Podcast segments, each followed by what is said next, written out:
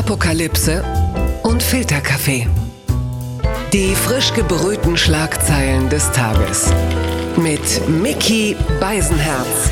Einen wunderschönen guten Morgen und herzlich willkommen zu Apokalypse und Filterkaffee, das News Omelette. Und auch heute Morgen habe ich mich sehr früh hingesetzt und habe geschaut, was ist wichtig, worüber redet man, was sind die Meldungen in dieser Welt. Und ich werde über die Themen nicht alleine sprechen, denn ich habe einen Gast. Sie ist eine der besten Interviewerinnen des Landes, Musikjournalistin und Autorin unter anderem für Musikexpress, Spiegel, Zeit, Radio 1, Deutschlandfunk und dankenswerterweise jetzt auch noch hier Julia Friese. Guten Morgen. Guten Morgen, Miki.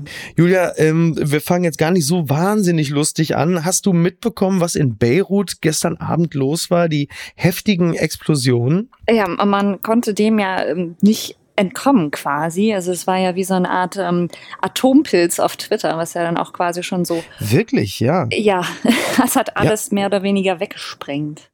Genau, also nur, nur für die, die es nicht mitbekommen haben, also in der libanesischen Hauptstadt Beirut äh, gab es mindestens zwei gewaltige Explosionen. Äh, die Erschütterungen äh, wurden selbst in Zypern wahrgenommen, 240 Kilometer entfernt. Es gab viele Tote, tausende Verletzte und natürlich ist das die Schlagzeile des Tages. Aber da wir nicht die genauen Hintergründe kennen und auch keine genaueren Informationen haben und alles irgendwie auch Spekulation wäre und ähm, Julia und ich, wir haben gerade schon festgestellt, im Gegensatz äh, zu vielen anderen bei Twitter und in den sozialen Netzwerken sind wir keine Nahostexperten und deshalb kommen wir gleich zur nächsten Rubrik. Blattgold.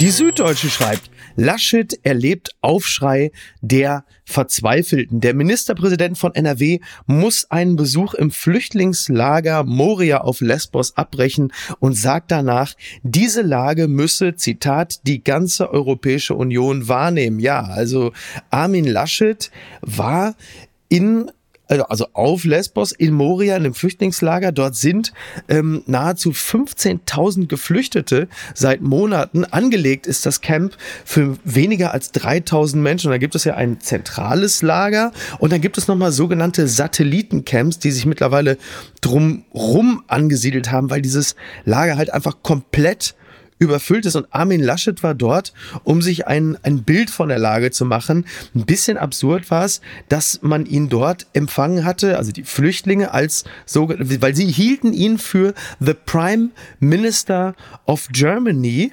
Ähm, das entbehrt nicht einer gewissen Komik. Man muss sich vorstellen, also Laschet kommt dahin, dann äh, bricht er ab, weil es dort weniger kuschelig zugeht als angenommen. Und die Internierten wiederum halten Laschet für den deutschen Bundeskanzler. Also es war für alle alle irgendwie ein äh, erkenntnisreicher Tag. Trotzdem finde ich, äh, Häme für Laschet, ist es angebracht in dieser Situation?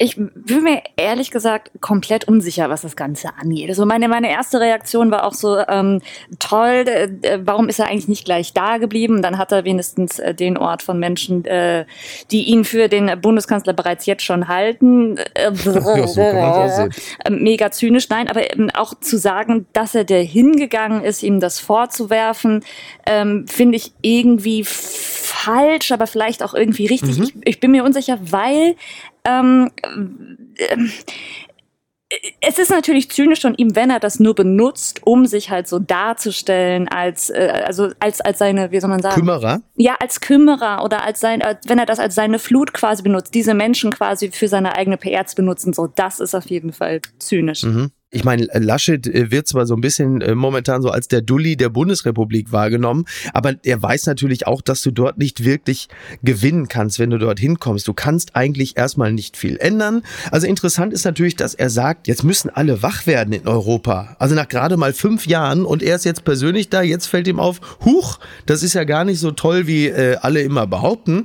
Das ist natürlich äh, nicht besonders glücklich formuliert, meines Erachtens. Andererseits, er geht dorthin, er macht sich ein Bild und wenn wir das jetzt mal vergleichen mit seinem großen Rivalen aus Bayern, ja, dann muss Laschet ja, muss Laschet ja, äh, ich meine jetzt nicht Seehofer, ich meine es ausnahmsweise so, mal Söder. Ja, aber, aber, aber, aber wenn es um Flüchtlinge geht, ist ja meistens, ist, ist da ja tatsächlich eher Seehofer der Rivale, das stimmt. Naja, vor allen Dingen hatte der ja vor kurzem noch ähm, verhindert, dass Berlin hatte sich ja dazu entschlossen, äh, noch ähm, weitere Flüchtlinge als die, die über Bundesebene verteilt mhm. werden, aufzunehmen. Da hat er eher Veto eingelegt.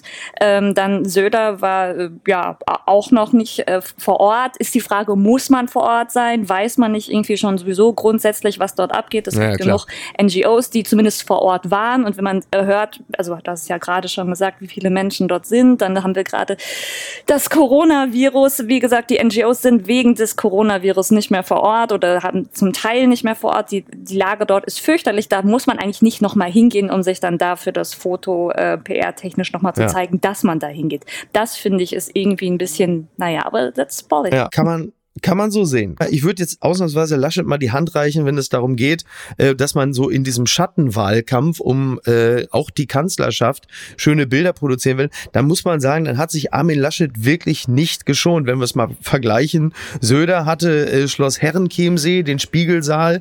Also das, was da auf Moria passiert, ist jetzt keine schöne Kutschfahrt mit Merkel. Und da muss man sagen, da ist Laschet, er ist dort hingegangen, wo es dreckig ist und wo es weh tut. Und äh, Söder sein Platz ist in Bayern. Naja. Gewinner des Tages. Die Welt meldet Rückzug als Juso-Chef, was hinter Kühnerts Absprung steckt. Mit Radikalität verschaffte sich Kevin Kühnert als Juso-Chef Macht. Jetzt zieht es ihn in den Bundestag. Inzwischen macht sich in seiner Rhetorik ein Wandel bemerkbar. Wie kommen seine Zukunftspläne in der SPD an?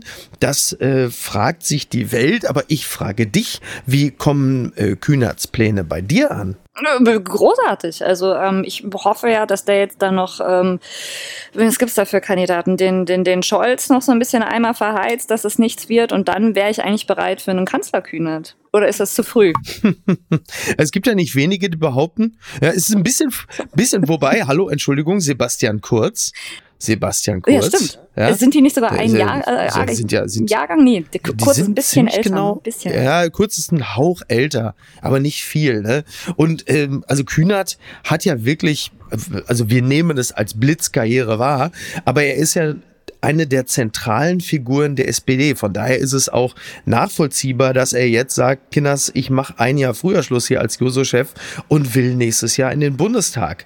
Ähm, er ist ja auch jemand, der der SPD gut steht, dahingehend, dass er dieser Partei oder weiten Teilen der Partei äh, Kontur verleiht, wenngleich man natürlich sagen muss, dass er für viele auch ein rotes Tuch ist, weil äh, er kommt so manch einem Konservativen vorher wie so eine Art ja, Enteignungsan ja, rotes Tuch. Der ist ja für manche so eine Art Enteignungsandroide, der wie so ein Staubsaugerroboter losmarschiert und überall die Kapitalisten einsaugt. Also da wird er wahrscheinlich so äh, im Bundestag möglicherweise ein Hauch moderater werden müssen. Aber das ist ja schon so manchem äh, Ex-Juso-Chef gegangen. Ich sag nur Gerhard Schröder, Knickknack. Ne? Äh, ja, das, das wird interessant zu sehen, wie der da jetzt quasi auf Zwang erwachsen werden muss. Ähm, ich ich freue mich äh, drauf. Ähm, er hatte mhm. ja damals bei ähm, seiner Rede gesagt, als er zum Juso-Vorsitz gewählt wurde, heute einmal ein Zwerg sein, um künftig wieder Riese ähm, sein zu können. Also beginnt jetzt quasi die Riesenwerdung ähm, des ähm, Kevin Kühnert. Ähm, oh, was ich noch irgendwie auf Twitter gesehen habe, was ich relativ absurd fand, war, dass ihm ähm, seitens von AfD und CDU vorgeworfen wurde, naja, hier Bundestag kannst du gar nicht, weil äh, du hast ja nicht studiert. Und da habe ich gedacht, wie kommen die so. jetzt auf diesen äh, weiß ich nicht, so Vorwurf aus der, aus, mhm. aus der Mottenkiste nicht studiert zu haben, wo also äh, Joschka Fischer hatte auch sehr berühmterweise äh, nicht studiert. Äh, Claudia Roth äh, hat mal ihr Theaterwissenschaftsstudium abgebrochen. Äh, der ja. Martin Schulz. Darf Schulz. ich mit zwei Worten kontern? Ja. Da, darf ich kontern? Andi Scheuer. Der hat auch nicht studiert. Okay. Ich glaube, der hat ja sogar studiert. der hat das studiert. ja. und, und man kann jetzt ja auch nicht unbedingt behaupten, dass das äh, jetzt, also äh, Markus Braun von Wirecard hat äh, zwei Studien abgeschlossen, ist jetzt auch nicht unbedingt ein super Beispiel dafür, dass ein äh, abgeschlossenes Studium und Berufserfahrung einem, also am Ende landet man dann im Podcast. Jetzt aus meiner persönlichen Warte, ähm, ja, das will ja nun wirklich niemand. Ähm, äh, am Ende geht es doch um Lebensnähe. Ja. So, und es ist doch wichtiger als ein Hochschulabschluss. Ich meine, ich habe auch nichts dagegen. Also ich will, die alte Politikergarde irgendwann um, um Schmidt und Strauß und äh, Vogel und so, die hatten natürlich alle irgendwie einen abgeschlossenen Beruf und das ist sicherlich nicht verkehrt, weil es dich unabhängiger macht von der Politik. Du sagen kannst, weißt du was, wenn sie mich alle nerven, leck mir am Arsch, gehe ich in meinen alten Beruf zurück. Das ist sicherlich nicht verkehrt.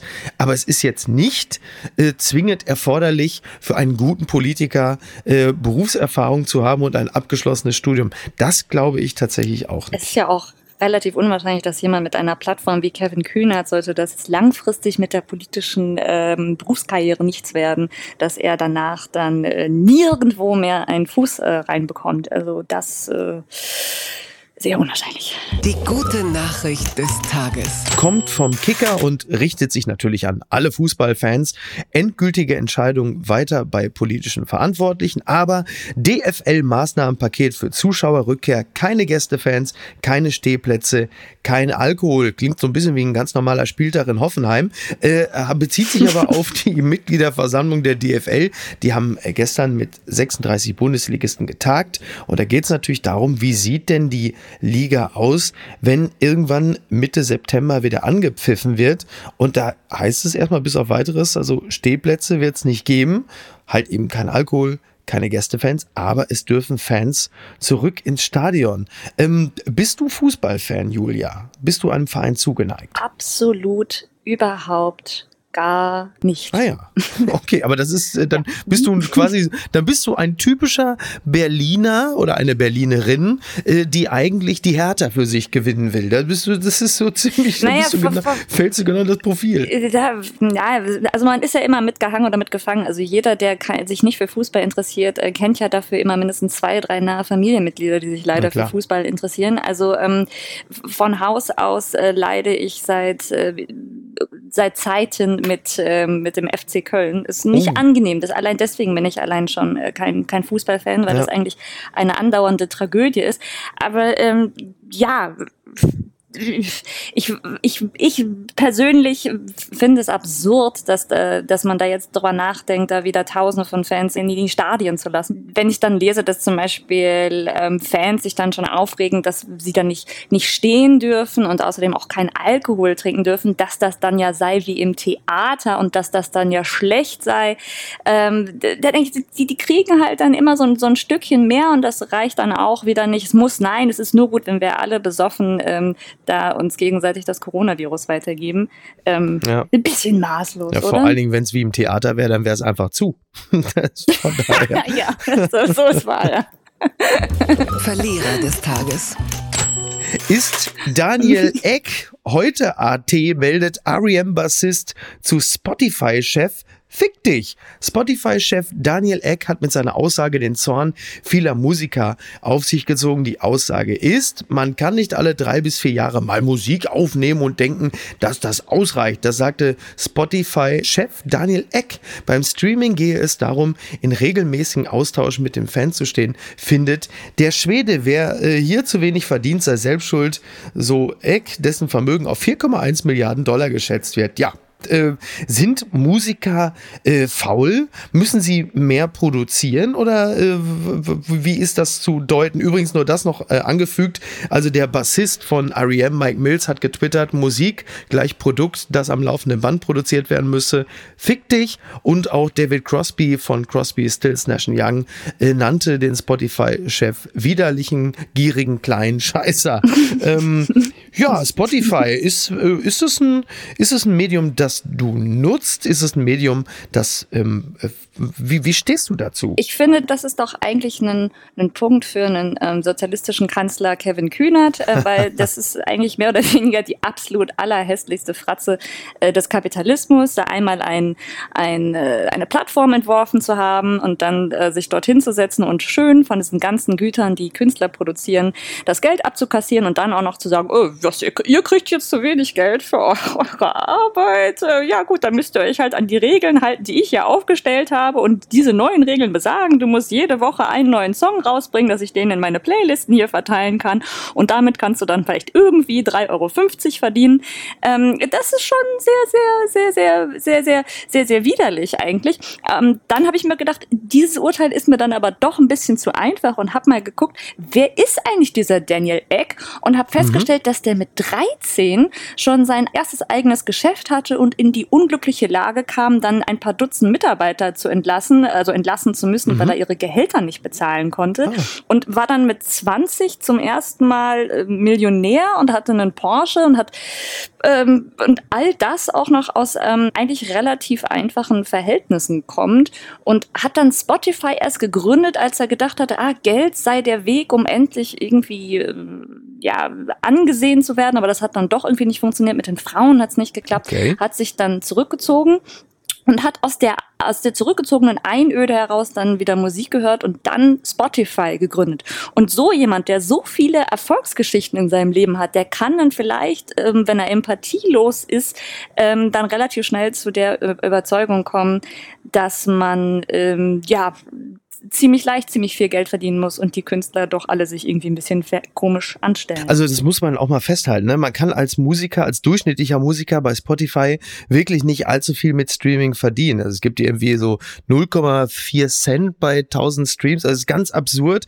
Spotify ist so ein bisschen das Tön Tönniesfleisch der Musik. So, ne? der, der Kunde kriegt sehr billig das Produkt und der Musiker selbst kann im Grunde genommen fast nicht davon leben. Und die, die Perspektive mhm. auf Musik ist natürlich speziell, weil so wie ich aufgewachsen aufgewachsen bin, da kommt halt alle drei, vier Jahre ein Album, weil der Schöpfungsprozess natürlich auch seine, seine Zeit dauert. Aber wenn Musik natürlich klingen soll wie Future oder Little Poop oder so, klar, dann kannst du natürlich auch alle zwei Wochen ein neues Album rausbringen. Aber so wie ich Kunst kennengelernt habe, um große Kunst zu erschaffen, da muss man sich auch erstmal eine, die Zeit nehmen, da muss man erstmal in Ruhe eine Beziehung in den Sand setzen, sich in eine Waldhütte zurückziehen, nach Jahren vielleicht ja. noch ein, ein Reh überfahren oder so. Weißt du, bis man auch mal was hat, was man verarbeiten kann. Also, Damien Rice, sage ich nur, ne? Wie lange hat der schon wieder? Naja, komm.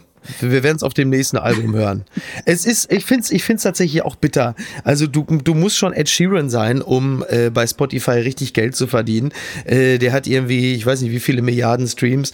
Es ist ähm, Na, nicht und, schön. Und vor allen Dingen, du musst den Refrain ja relativ früh bringen, weil du genau. verdienst genau. ja auch kein Geld, äh, wenn das Lied geskippt wird. Ne? Ja. Also das ist dann nochmal. Wie, wie viele Sekunden muss das Lied Schraube, laufen, bis es, äh, äh, bis was, bis, bis es ausgeschüttet wird? Irgendwie? Also ich glaube, mindestens 250 Sekunden muss es laufen, sonst kriegt man kein Geld. 250 Sekunden? Wirklich? Also, das sollte ein Witz sein. Ach so, entschuldige bitte. dieses, okay. Das hat mich überrascht. NTV schreibt, Berlin erlaubt wieder Bordellbesuche. Seit Beginn der Corona-Pandemie und dem Lockdown im März ist Prostitution deutschlandweit verboten. In Berlin nun aber werden die Vorschriften gelockert. Ab Samstag können Bordelle in der Hauptstadt wieder Kunden empfangen. Allerdings ist Sex vorerst noch untersagt. äh, okay, also wenn du in Berlin richtig gefickt sein willst, dann musst du erstmal weiter S-Bahn fahren. Was, sag mal, was, was soll das denn? Also entschuldige bitte meine etwas antiquierte Vorstellung von Bordellbesuchen, aber also so wie ich das immer verstanden habe, geht man dorthin, um Geschlechtsverkehr zu haben. Ich, was habe ich übersehen? Nee, nee, nee, ich finde das total fair, weil ähm, es, es gilt ja die grundsätzlich schrittweise Wiederöffnung und keine Lichtschaltereffekte. Der Bordelle, so, ja. So, okay. nein, so ja. heißt aber auch zum Beispiel das offizielle Wording beim DFL, wenn man sagt, schrittweise Wiederöffnung, also keine mhm. Stehplatzkarten ähm, und kein mhm. Alkohol äh, und kein Lichtschaltereffekt, alle wieder zurückholen. Da muss beim Bordell ja auch sein, okay, erstmal nur, nur auspeitschen. Ich finde, das ist fair. Und nicht stehen. Und, und, ja, und, okay, und nicht stehen. Ich frage mich nur, was dann bei der schrittweisen Öffnung der nächste Schritt sein könnte. Ja, das würde mich auch interessieren. Also bislang gilt, wenn ich in Berlin Bock auf Körperkontakt und Schmierinfektion habe, dann gehe ich zur Corona-Demo. Ansonsten, äh, es ist also deine Stadt, weißt du, da muss ich auch mal, aber bitte, bitte. Und wir kommen zum letzten Thema für heute. Und was schreibt eigentlich die Bild? So jagte König Felipe seinen Vater Juan Carlos vom Hof. Also das ist ein Familiendrama der Sondersgleichen. Juan Carlos, der ehemalige König von Spanien, ist ja flüchtig und er wird vermutet in der Domrep, also wie viele Männer seines Alters, die allerdings sagen, nö, hier ist er noch nicht angekommen.